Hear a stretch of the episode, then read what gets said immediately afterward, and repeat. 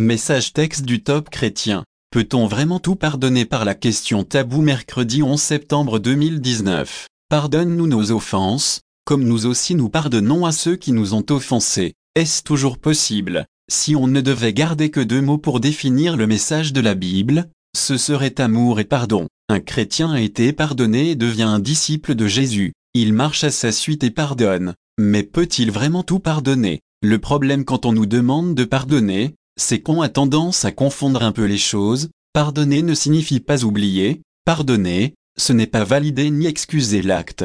Ce n'est pas prétendre que tout va bien et serrer les dents. Ce n'est pas une faveur que nous accordons ou une autorisation à recommencer. Pardonner ne veut pas dire faire confiance à nouveau. Personne n'a dit que c'était facile, et une des raisons, c'est que quand une personne te fait souffrir ou t'a fait souffrir, naturellement tu as envie qu'elle souffre aussi, au moins autant que ce qu'elle t'a fait souffrir. Mais refuser de pardonner laisse la place à la rancœur, la haine, et nourrir de la rancœur envers celui qui t'a offensé, qui t'a fait souffrir en espérant qu'il souffre à son tour, c'est comme boire du poison tous les jours en espérant que l'autre en meure. Oui, la haine et la rancœur sont des poisons. Jésus ne nous encourage pas à pardonner. Il nous en donne l'ordre et nous dit même que si nous ne pardonnons pas, alors nous ne serons pas pardonnés. Écoutez l'enseignement complet de Nicolas ici.